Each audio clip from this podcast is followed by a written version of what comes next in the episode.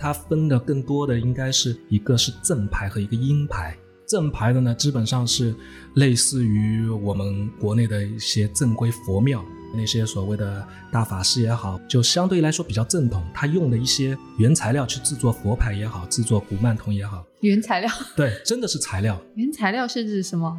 比如说地上的泥巴，木阴牌的原材料呢，就可能是你觉得你吓死你的东西了，就可能是什么的骨头，对，骨头啊，头发啊，嗯，衣物啊。甚至于直接那个胎都有。她的那个男朋友，他学的那个东西嘛，他在斗法中就把他自己的亲生父亲给克死了。当我听到我朋友和我说她男朋友家里的一些布置和一些事情的时候，你真的会觉得这不是一个正常的人类可以生活的一个地方。养娃路上多磨难，打怪升级堪比世界大战。大家好，这里是麻辣私房话，我是伊人。今天呢，我们继续请来了路易斯聊一聊一面之缘的道家师傅一语中的，老母亲一周内离奇车祸，酒吧夜店偶遇供养小鬼的辣妹，男朋友是法师，女朋友社交困难重重。好了，让我们马上开聊吧。我有一个道教师傅，他确实是在这一方面让我。叹为观止，对，打开了另一扇门一样。因为就像以前，我其实是一个无神论者，哪怕家里人是信佛的，我一直是个无神论者。可是当有事情发生在我身上的时候，我从一个无神论者到了我现在其实很敬畏这些东西。那你是怎么跟他结缘呢？因为什么事情吗？大概是在一五年的时候的股灾，让我本来快财富自由的一个人，可以跌到了低谷，差点就家破人亡。对，一点都不夸张，就是差点家破人亡。在那个时候，其实人非常无助，什么都没有，想得到的、想不到的，可能都发生在你身上。那那个时候，突然之间有一个朋友就和我说，有一个师傅，他的师傅，这是他真正的一个师傅啊，带入他进入那一层。这是一个蛮神奇的一个故事。他这个人其实也。类似于吊儿郎当的一个人，什么都没有。可是呢，就有一天，这个师傅在见到他的时候，就突然之间给了他一个电话，说：“我想收你为徒，你的身上有某种特质。”然后说：“我给你一个电话，如果你愿意的话，你到时候来找我。”因为他那个师傅不是上海人。后来过了一段时间之后，那个人完全就不当一回事儿。会遇到骗子吧？有。对他肯定会想，对吧？就江湖术士太多了，对对对对，就类似于这样的。然后就过了一段时间之后，他也在人生低谷中，就完全没有方向的时候，就突然之间想到这个事情。那张纸还在他的裤兜里，他就打了个电话去找了这个师傅。然后师傅上来，当然这个故事是他告诉我的，就是师傅没有给他说任何东西。他说：“我先告诉你，你会发生一些什么。”就完全不认识的两个人，把他的家事说了一遍。说完之后，他有点震惊，可是他还是半信半疑。是。最后他说。现在如果你不愿意去学这些也没关系，咱们还是有司徒缘的。嗯，一个星期之后你一定会来找我，因为你的母亲会因为车祸而死亡。哦，他当时听完就很气愤走掉了，吓死了。对，他没有打电话给他妈，叫他一个星期不要出门嘛？说了，完全就说了。啊，然后在那一段时间里边，他的妈妈确实也没有怎么去出远门或者什么的。嗯，后来这件事情还是发生了。啊？为什么？我听他说啊，他说他妈妈是开厂做生意的，就在那一天，突然之间他说公司面临着一个可能会倒闭的一个现象，所以他一定要开车去到另外一个城市，嗯，去急救一份合同，嗯，然后就在那个路程中就车祸死了，车上两个人就他妈妈死了，嗯，对，然后他听到这个东西的时候，办完事情就直接去找了师傅。虽然是很不开心的一个经历嘛，可是他也只能说臣服于这一件事情，因为先是把你以前的事情说了，再说了马上会发生的一些事情，这个很对。然后这个人就知道我在经历低谷的时候，一直和我说，他说不管怎么样，他说我是不是要来上海了，你见他一下看一看。是我一直不愿意。靠我都不行了，你还靠这种神神鬼鬼的东西吗？我一直扑哧以鼻的那种。嗯。可是到后面我是真的顶不住了，顶不住的时候就死马当活马医。嗯。然后去找了师傅看的时候，师傅说的几句话就把我愣住了。嗯。就啪啪啪的把我的以前的一些事情说完，说完之后又说我怎么会跌倒的，怎么死在那个上面的。嗯。告诉我之后，然后我就问我师傅，那我现在想要做到的一些事情怎么来做？然后他告诉我了一些所谓的化解方法之后，我一步一步步步就走到现在。嗯，虽然可能没有以前那么厉害，飞黄腾达。就至少还可以。那我还是相信师傅一句话，就是说我以后可能会比之前更好。对，对因为之前我跟你认识那么多年，我不是也说过啊，就感觉你好像不愁钱花，但是也不知道你整天在干什么，反正就是一个很玄妙的人。对原来你是有这样一段故事。对就七七八八碰到事情很多，如果这个事情想要聊一聊、说一说，也可以去聊。那有一些地方其实是不太适合带孩子去的嗯啊，比如说医院。二胎妈妈生孩子的时候，你家的大女儿有没有跟她一起去？产房那种好像也是不能去的。首先，产房基本上小孩子是不太能进的，规定的哦基本上是不太能进的，而且因为大宝还毕竟比较小，所以基本上是不太会去让他接触到。然后像医院这种地方，可能很多人会觉得小孩子就可能觉得他那边是很多不干净的东西啊，会影响小孩子啊，或怎么怎么样啊。嗯其实更多的看不见的东西是细菌，病菌是吧？对，对，其实是病菌，而不宜带孩子去。嗯，其实并不一定是那些东西。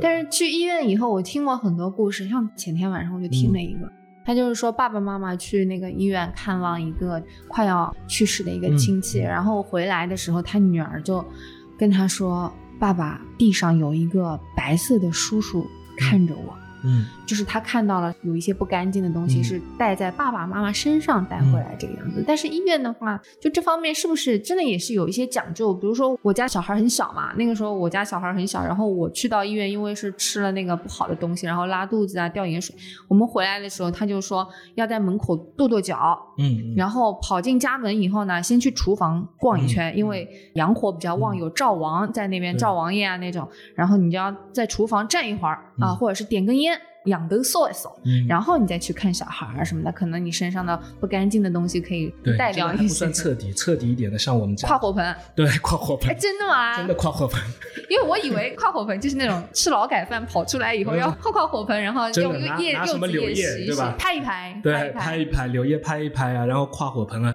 这个是每一次从医院出来，特别是生小孩的时候，把小孩带进我们家的时候，我丈母娘一定会做的一个仪式那现在还会做吗？比如说你女儿医院打好疫苗回来，啊。这个不会了，就啊就是我们在医院里边，比如说住院啊什么的，哦，长时间的对长时间的在医院里面嗯，他可能会有这样的一个仪式。然后你说的什么灶神啊，对吧？对灶王爷啊对灶王啊什么的，基本上都是习俗问题。嗯对，这个就像你说，可能是比较旺啊什么的，对吧？然后你刚才所提到的，在小孩子看到白色的叔叔 对跟着你身上的或怎么样的，其实你不去医院你也会碰到，嗯，对吧？就好像我刚才说的，我是一个无神论者，一直到后面我完全相信这些东西。因为听到的故事不算故事，而发生在你身上的故事才是真正让我感受到的一些故事。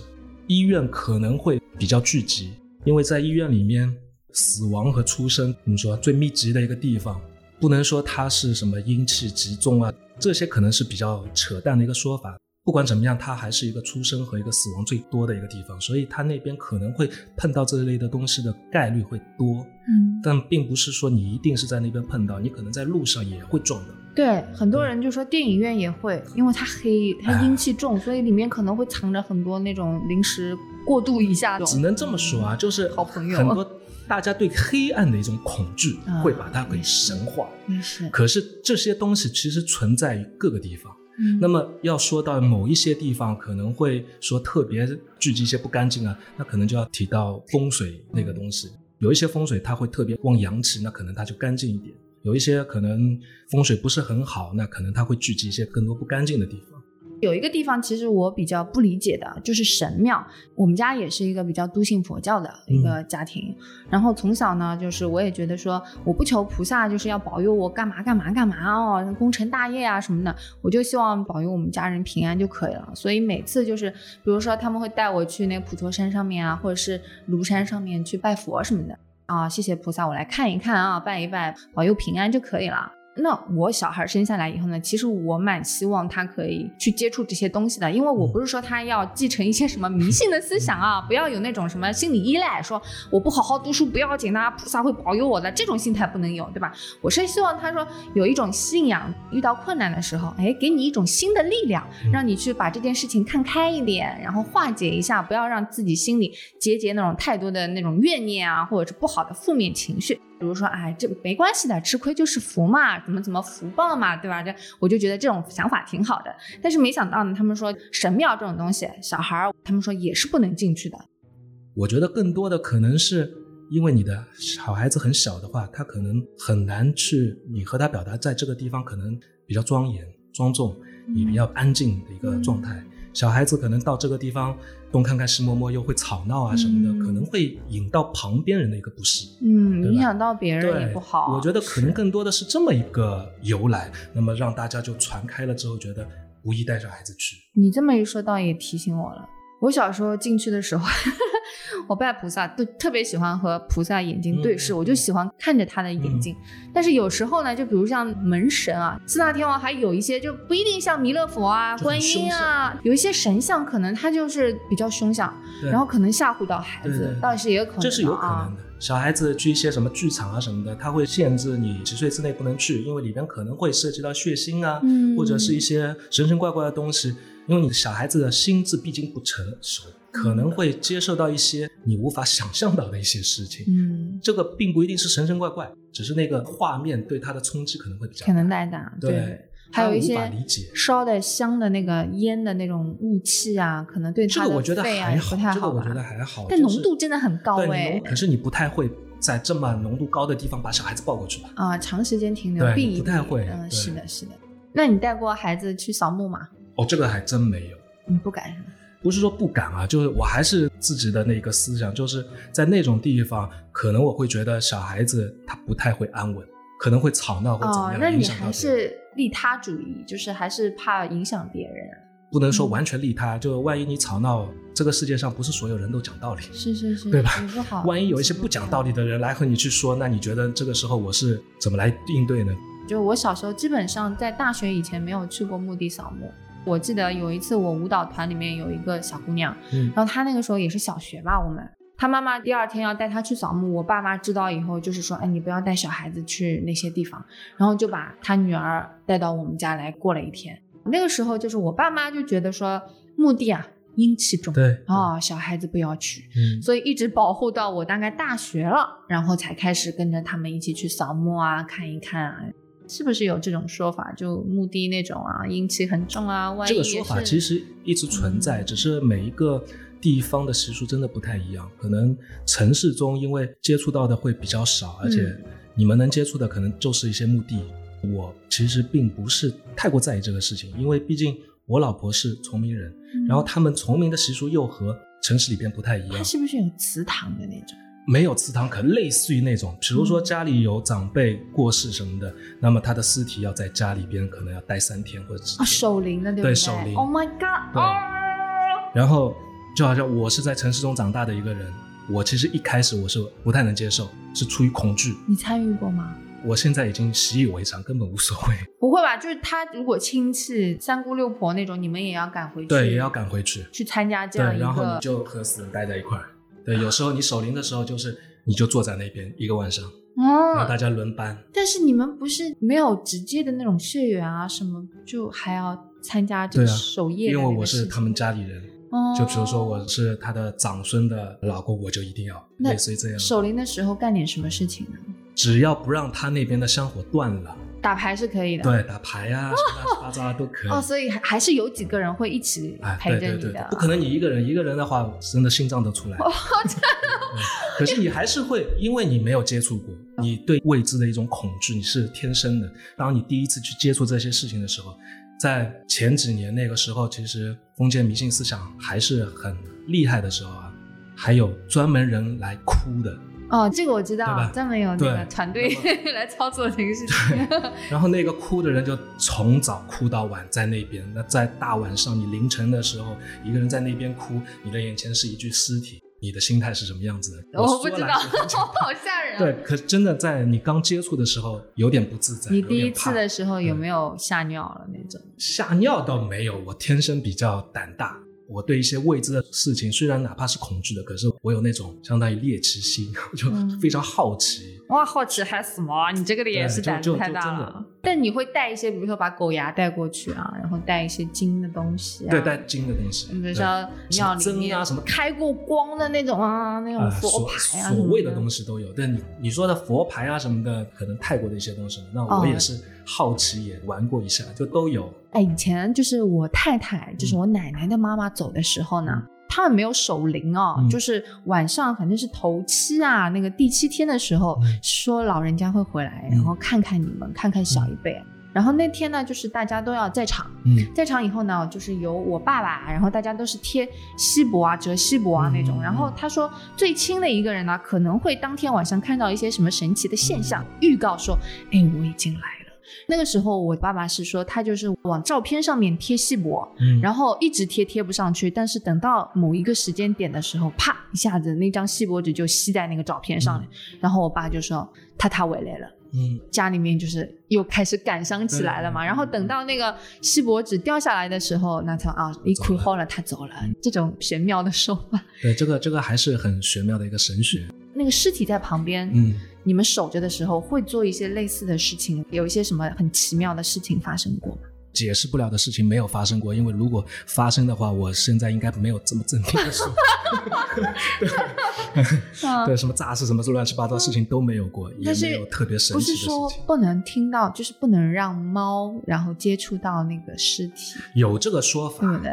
现在的你虽然是守灵。它也会有化妆师化妆，然后在一个水晶棺材，也是一个密闭空间，所以问题不是太大。它是关起来的，关起来的，对，关起来的。但是水晶的，就是四面八方都可以看到。对，当然当然，全部看得到。哎呦哎呦，太吓人了。所以怎么说呢？就你你说到这些奇奇怪怪的事情，可能以前发生的更多一点，然后有一些很早之前的老一辈，可能他们再上一辈的一些人，他们的认知本来就比较少。嗯，那人传人可能会传偏。对吧？所以有一些东西，色彩的东西进去是吧？所以不能太这么神乎其神的去说。可是有一些事情明明是巧合，那你在那个时候去神化它一下呢？那还是会到就是一个心理层面，你觉得嗯回来了，自己家里人回来或怎么样？我们刚才那个你讲到佛牌嘛，嗯，我听到过很多故事，里面就说其实那个佛牌跟养小鬼它是两件事情。嗯，那养小鬼是不是还分两种？一种就是夭折的。小 baby，嗯，还有一种是好像被迫害的，还是怎么样的？是有两种的吗？它不是说分这种分两种啊，它分的更多的应该是一个是正牌和一个阴牌。正牌的呢，基本上是类似于我们国内的一些正规佛庙那些所谓的大法师也好，就相对来说比较正统，他用的一些原材料去制作佛牌也好，制作古曼童也好，原材料 对，真的是材料。原材料是指什么？比如说地上的泥巴哦，吓死我了！哎呀妈呀！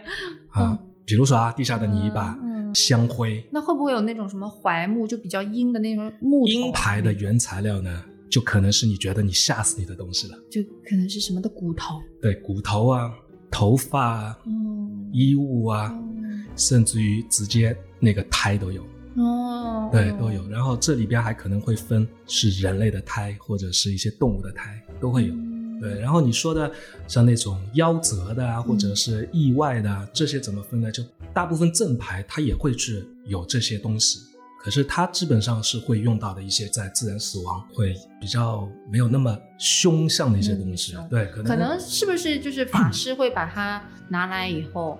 接受庙里面的香火，然后给它超度一下，然后就变成比较正能量的东西。这个是我们中国的一个说法，超度啊，或者怎么怎么样的，对吧？然后在那边泰国呢，他们可能是一种供奉。中国的说法说超度其实就是六道轮回，超度了之后，你的亡灵就走了。嗯，走了之后呢，你可能投胎去做其他的事情了。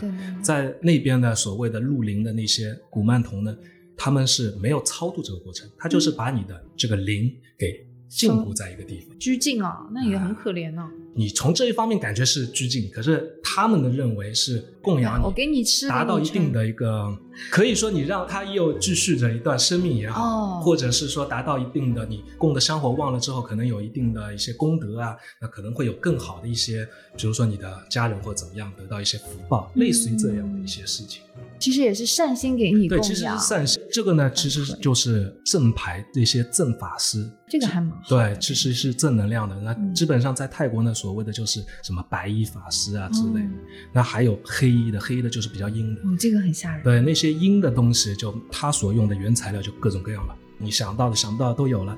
然后他们也会有所谓的斗法，可能大家会听到的一些故事也好，或者是降头啊，对，真的是有这个事情，还不是我听来的，是我身边就是有的，就是我的一个很好的朋友的男朋友就是学这个的，啊，就学拜了师学着的，然后他的师傅怎么样斗死的，我全都知道，所以是真正存在。也有说过，那种很厉害的师傅就会有一种飞头匠，对说为什么东南亚有些围墙上面会有嗯尖的那种东西，就是因为防止晚上飞头飞过来对啊什么的。对，类似真的有啊类似有。可是真的是不是有这种什么飞头匠有东西来和你打，这个我不知道。可是我知道的是，你真的是隔空可以搞死一个人，对啊，就是给他下点什么东西啊，还不一定是下东西不西，是下东西啊，就是他们所谓的斗法，完全是在两个不同的一个环境中斗法。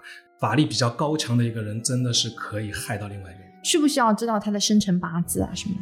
这个我没敢问，应该是有一些他们嗯特定的一些东西，因为我她的男朋友我没有接触过，我也不敢接触。他们结婚了吗？呃，没有没有那，她岂不是这辈子都不能分手，或者是就不能违抗她男朋友的旨意啊？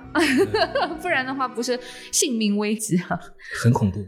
她的男朋友是香港人，在泰国就专门去学这个东西，而且是不是说简单学学听听的那种，嗯是真的去求法学法，然后也自己靠着这个东西在谋生的。嗯然后他们谈朋友的那段期间里边，因为我的朋友上海人嘛，在上海，他就突然之间有一天和我说一句话，他说：“哎，咱们见面的时候呢，就低调一点不能这么频繁，防止他不开心、误会，不是防止，他肯定会不开心和误会。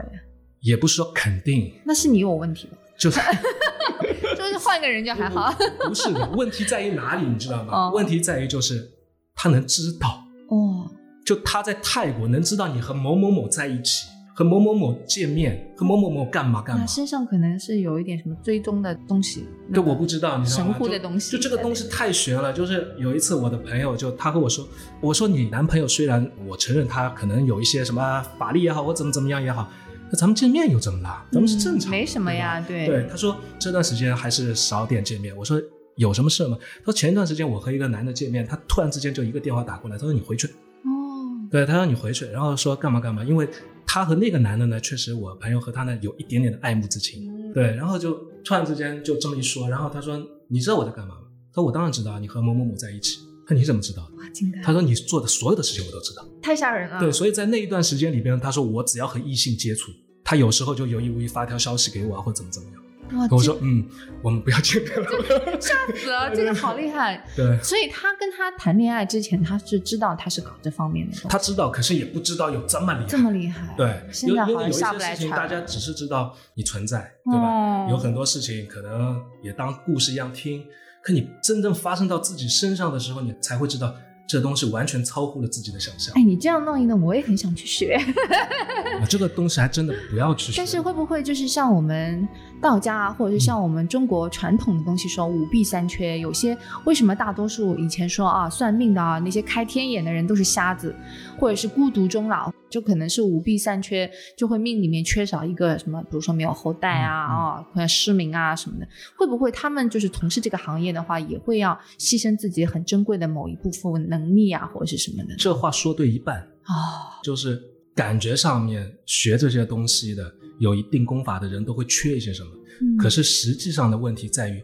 是他们命中可能本来就是缺这些，他们才会有机会去啊学到这些东西。确实，他们就走上这种路了，对的不对？不然的话可能平平顺顺正常人也没有什么机会促使他们要走这些偏的就好些道门。像我在我最低潮的那段时间嘛，碰到这样的一个师傅，那么当他把我救起来的时候，我甚至于问过我是不是也能从事这个，因为我很好奇。嗯他就告诉我你别想了，为什么你的命中没有，啊，，对，就没有。就像我刚才说到的那个朋友，嗯就是两个朋友嘛，一个是学了这个东西的，那么他的命中缺的就是他的家庭，嗯，所以他的父母就是不好的，他结了婚也会离婚的。我另外一个女性朋友的，她的那个男朋友，他学的那个东西嘛，他在斗法中就把他自己的亲生父亲给克死了。哟，这个真的是懊悔莫及。所以很多事情走上了这条道，其实命中可能是注定了一些事情，反观他们可能就会缺一些什么。嗯，很恐怖，其实真的很恐怖。当我听到我朋友和我说她男朋友家里的一些布置和一些事情的时候，你真的会觉得这不是一个正常的人类可以生活的一个地方，嗯就你感觉是生活在墓地中。哦，以前有很多故事，就比如说那些养小鬼的人啊什么的，有一些是说他，比如说小鬼慢慢长大以后啊，就会有一些那种吃醋、嫉妒心。嗯所以你比如说有一个女朋友啊，或者是啊、你要结婚啊怎么样？哎，那些小鬼就搞你，然后就反噬。这种情况是真的吗？就反噬这个事情是说我是？吧？啊，真的吗？对，你是请的是正的吧？都有。哦就，是我的性格就是很好奇嘛，对所有事情好奇嘛。胆子那么。当我第一次去泰国的时候，我本来是根本不了解这些事情。当一个朋友告诉我想要我帮忙去帮他请一个佛牌的时候，嗯那么我就开始看这个事情。看了之后我就觉得很好奇，那么自己就请了。请了之后，当然就为什么说都有？就一开始我肯定请的是正牌，嗯去的正规寺庙。可是当我请完之后，我了解越深入的时候，就会发现有很多我还未知的事情。就比如说那些鹰的鹰牌也好，或者古曼童、小鬼之类的。我的好奇心让我去设计这一块，让我不停的去钻研，甚至于有时候大家会听到一些什么港台明星啊，嗯呃，什么什么在财富榜上面有名的那些人啊，可能他们家里边多多少少会碰到，对对就也不能碰到，或者是供奉也好，或者不是就说香港那边那个白龙王是对对很厉害的，白龙王啊什么的，其实白龙王是真实存在的，嗯他也不是很厉害的，他最后被斗法斗死。然后他是被斗法斗对，死，他是被斗死的，因为这件事情我是通过我那个朋友的男朋友知道的。嗯，对，他们是认识的。他说他是被斗法反噬，他是斗别人，可是因为斗不过被反噬嗯而死的那个。嗯我是碰到有很多事情，简单点啊，就比如说有一次我带着佛牌，带着古曼童，那这个古曼童呢也不是一个初级的，可能是一个中高阶的，是一个大龄，去夜店玩。那我知道在这种夜店里边，可能奇奇怪怪碰到东西会比较多，那我就没有把这些东西去带在身上，是放在车里，在那个夜店的下面。嗯当我在夜店里边玩的时候，就有一个女孩子就突然之间走到我的身边，一句话不说，嗯待在那边待了很久。嗯，那么大家都以为，她对你有意思，就别人都以为对我有意思，对对对我又觉得这一个女孩子是别人的女朋友，因为她一直在我旁边没有说话，也没有和我说。嗯，过了很久，就大家都觉得很莫名其妙的时候呢，那我是可能在夜店里边玩的时候，我是会自动调节气氛的一个人。我就觉得大家都在玩，你为什么不玩？不管你是谁的女朋友，对吧？我就比较绅士的去和她说，我说，哎，那就一起玩吧。social 一下，对嗯，对，一起玩吧。就问他哎你是谁的朋友啊什么的，他说我都不是。嗯，我说哎，突然之间就很奇怪，那你来为什么蹭酒吧，来对啊你为什么要待在旁边啊？就觉得很奇怪。嗯，我虽然我不知道，也觉得也无所谓，你也不用赶你走吧，对吧？你就算蹭酒，你就蹭吧，无所谓了。那么过了大概十几二十分钟的时候，当我的朋友都到舞池去玩的时候呢，我没有走，因为我有点累。他就在我旁边还是不动。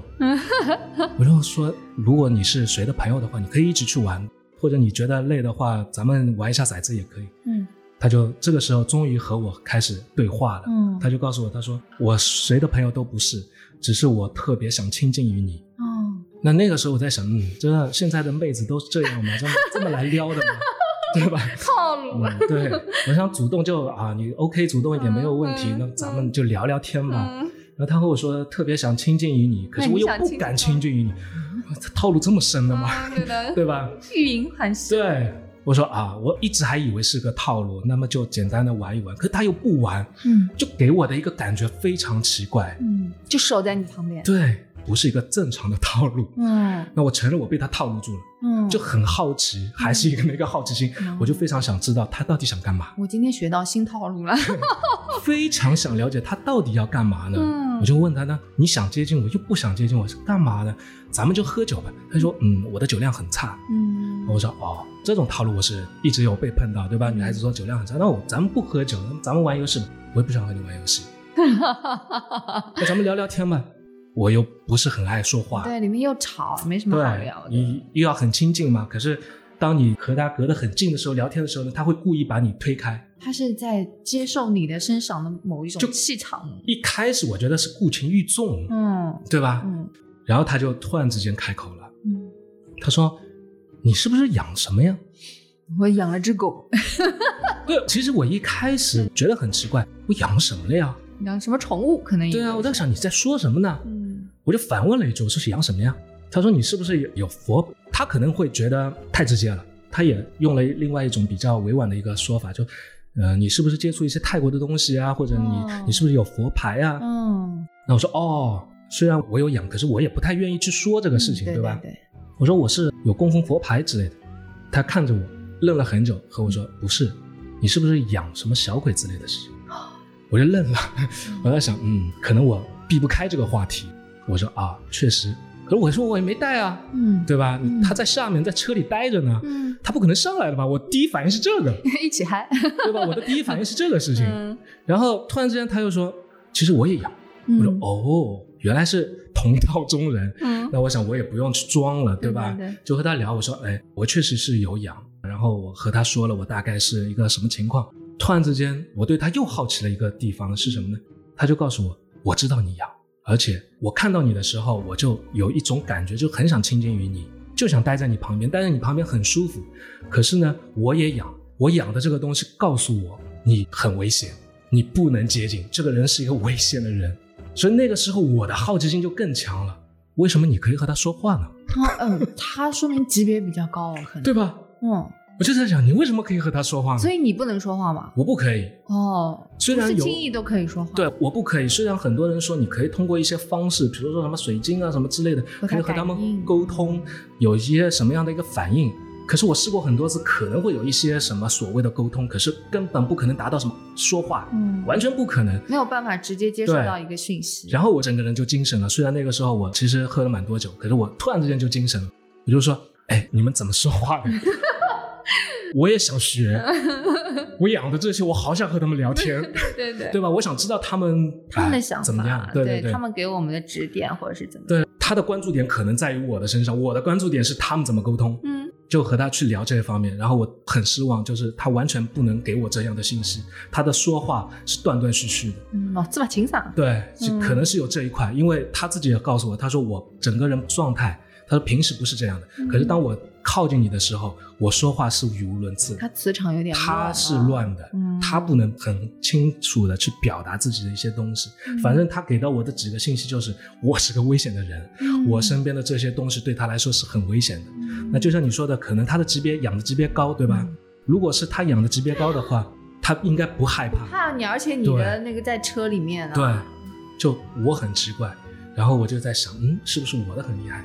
我很庆幸，我又特别想知道我到底厉害到什么程度。对，可他也给不了一个准确的一个答案，就是说，你给到我的一个磁场的信息是我想亲近你，可是你身边的这些东西是把我推出去的，因为你是异性。那么就说到了就是吃醋这个东西，因为我有一个大龄，她是一个女性，嗯她可能是一个十八十九岁的一个大龄女孩。当我在供养她的时候，她可能会假想敌，觉得我是她男朋友或怎么样，所以她会排斥我身边所有异性。后来包括我现在的老婆，她会对他们有一些不好的影响在里面。嗯她应该已经不输于小鬼的级别。那为什么这么来说呢？其实很多年前在上海应该风靡过一段时间那种泰国的佛牌，是对吧？然后那些那些所谓的佛牌店嗯里边的那些老板，他们其实很多人都有养小鬼的经历。然后我在去一个佛牌店的时候，突然之间佛牌店的老板就走出来，突然之间就开门走出来了。开门走出来的那一刹那把我吓到了，不是他吓到了，是我吓的。嗯哎呀，干嘛呢？这个人来迎接你啊，冲出来，知道吗？然后他走出来之后看了我一眼之后，就东看看西看看，嗯我觉得莫名其妙，这个人我被吓到了。他看了一圈之后，他看他，哎，你有朋友吗？嗯，我说你谁啊？他说我是这里的老板。我说没有，我一个人。他说啊，那你进来吧。然后就和他聊了，聊了之后，我说你刚才莫名其妙的冲出来把我吓到了，你在找人找什么？他说我本来以为应该是有一个很厉害的家伙来了。然后我找了半天，他说你过来之后，我在你身上又没有看到有很厉害的。没想到一个唱嘻哈的人进来了，然后我说什么情况？他说在你还没有开门的那一刹那的时候，他的头被撞击了一下。这么吓人，对，他的头被撞击了一下。后来因为我和他很熟了嘛，他是养小鬼的，而是那种人胎小鬼，是真正级别很高的、很阴的一个东西。他说基本上不可能有一个东西可以迫害到我，然后让我当头一棒的那种感觉。那么第一反应就是有一个很大的怪物来了，有一个大大要么就是一个大死，对，或者是个大大 boss 或怎么样。嗯他所以他出来的时候，第一感觉应该是，比如说有一个什么法师啊什么来了，可是看到我的时候就愣了，你知道吗？我说没有，我说我就养了这些东西。哦和他说了之后，最后呢，我就把我在若干日以后的一个事情，我就因为知道我这些东西可能对我会有一定的影响，而且是朝坏的地方影响，是我就把他们给到这些庙里面？我没有给到庙，因为最好的一个办法是哪里来的哪里去，我也不可能把他们放到泰国或怎么样。那个时候我就找了这些，因为太佛拜殿的人都变成朋友了嘛，我就说我给到你们供奉，然后你们可以以你们的方法再去找人也好，或者是还到庙里也好，就由他们来处理。那你不会不放心吗？因为我觉得就是请神容易送神难啊，很多事情不是说请神的时候有多难，而是你要送走他的时候可能会有一些不好的事情。嗯，你那个时候就没有担忧过这方面的问题吗当然当然当然，他们会有做什么仪式啊什么的，然后去好好的就是去很隆重的把他接过来，然后怎么样告诉他说、啊，我们现在开始我们来供奉你了。但你们有没有想过，就是他接不接受？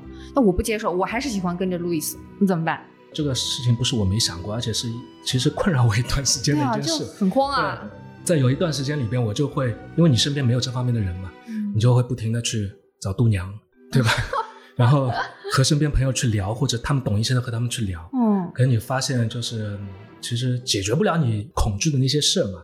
可是你还会照一些方法去做，就比如说像我说的，去给到一些朋友也好，就当然这些朋友是真心想要的，对吧？嗯然后给到一些去开佛牌店的人，他们可能有自己的方法，因为他们毕竟比我懂，而且他们身边开佛牌店的这些人，他们不仅供奉，他们身边也有这些法师在，是是，对他们会去处理一不些这样的事情。。对对对，可是我还是会碰到，就像你说的，我可能就不想跟别人，我就是喜欢跟着你，对吧？哎，对，我就怕这个嘛。那么这些事情一直到什么时候啊我不担心了呢？嗯就是碰到我所谓的那个道教师傅，嗯他是可以知道我身边有没有的，嗯，对对对对，他是知道。然后我得到的结论呢，就是我这个人的阳刚之气呢，已经大到没有东西可以进我，嗯 很难进我身，也可以解释，就是说我很难和这些东西去沟通的一个。是是有一个屏障对，就可能我太阳了，我接收不到。他们发出来的东西我接受不到，有一些人可能磁场或者是音质方面可能会接受得到，他们可能会沟通更顺畅。嗯。反过来说呢，因为我接受不到，我身边的人就不一定。嗯，可能我的反制不是我本人，而是我身边的人，比如说我的老婆，对，那他确实是被影响的比较厉害。那我记得你好像说过，你老婆是那个生辰八字是比较阴的那个，是吧？，对她不是说比较阴，她是在现实生活中确实也冲撞了好几次。嗯，然后也是因为我那个师傅就是明明确确的、非常明确的告诉我啊，碰到了什么什么，对，我记得，对，就碰到了什么什么。然后这些事情不是说像讲故事一样的什么鬼神之类的，因为说的那些他碰到的那些人啊什么的，确实是在我认识范围之外，也确实是存在的一些事。嗯对，。所以让我就深信不疑这一点。哎，那你那个时候遇到股灾的时候，嗯，你那个时候佛牌还是带着的吗？有，对有啊。那我就刚才就有有一个想法，嗯就可能你这个人实在是太正太阳了，嗯，所以他没有办法给你一些副作用，也没有办法你再加持一些好的事情，所以还会遇到一些不好的事情，可能是这个样子。这个我就他的能力可能就被你压制了，你知道吗？他想让你好，但是能力这个不知道，。因为因为很多人就，比如说大家听到更多的是一些什么演艺圈的人、嗯为了红去求一些什么什么蝴蝶牌啊、什么碟仙啊、什么嗯狐仙啊，狐仙呐、然后说什么李嘉诚也会找什么什么法门之类的东西去请，对吧？嗯那大家求的都是财，嗯那么我为了好奇，当然我也会求财。我唯一求到的财，我认为我求到的财就是五块钱。啊，这五块钱什么故事 对，啊？就是当然我会求财嘛。那么求财的时候，我就每一次在供奉他们、给他们一些东西的时候，我就会去说让我会有财。那么为什么是五块钱呢？就有一次我在出门回来的时候，就买了一些所谓的贡品给到他们的时候，这个期间大概也就几分钟。我会非常清楚的知道，就是我在上来和出去那段时间，这个走廊里边是没有人的，这个电梯没有人去过，所以当我出去的时候，我就突然之间又看到在那个电梯门口多了五块钱。对，然后就是我可以非常肯定，绝对不是人为事件，嗯不可能是有人在那一段时间里边掉了五块钱在那个地方。那我只能说归为于可能是他们帮我找来了五块钱，那你是怎么样处理这五块钱？帮他们买东西。哦，有道理。对，哎就就用来就用在这个上面就好。对，因为有些人说什么运气只有这一些，然后地上有一些小财啊什么的，你拿了哦，就嗯对可能你运气就消耗掉了，或者是你承受不起这些，对还会有人你一定要把钱花你掉，你是靠他们用搬来的财富，可能要有一部分给到他们啊什么的，是要？返点，对嗯，的返点，对对对对，就类似于这样的一个情况，一个说法都有。那毕竟他有五块钱嘛，那我全部买掉就 OK 了嘛，对吧？如果是五百万、五千万、五个亿的话，嗯，那你分批买嘛，对吧？一边在那让钱利滚利，利滚利，一边还是在就是给他们还是会给他们买超过五块钱的东西。超过五块钱的东西，你也太抠抠搜搜。可是还是会大部分嗯，就是有这个想法，可是从那个时候一直到现在，可能我靠他们真正得来的就五块钱，嗯，然后更多得来的可能是一种负能量的东西，因为你毕竟养这些东西是一种异类的，你的身边的人其实当他们得知的时候，会觉得因为对这种东西的一种天生排斥。可能会对你的一个形象会不太好，嗯所以我其实并不太愿意去让身边人知道这一段的经历。哎，所以你供奉佛牌的时候，嗯其实我们那一段时间是失联的那一段时间的对对对哦，那还好，对那不然我可能就是被影响的那一个。我这么意志力那么弱的人，气场又不大，很容易就被影响。有可能真的是有可能，但是我觉得现在你现在儿女双全，对吧？然后老婆啊、家庭啊这么甜美幸福，自己也是有自己的事业，我觉得还是靠自己的意志力和自己的一些努力来得来的，也可能是他的一些福报。不管怎么说，是一定得靠自己。嗯然后你对这些方面的事情，你只能说是一个精神寄托。对对，就像我现在每一天，可能我起床之后，我的佛台上面，我还是会去清理一下，或者是供奉一下之类的，嗯我还是会有，这只是一个寄托吧，嗯希望往好的方面去发展。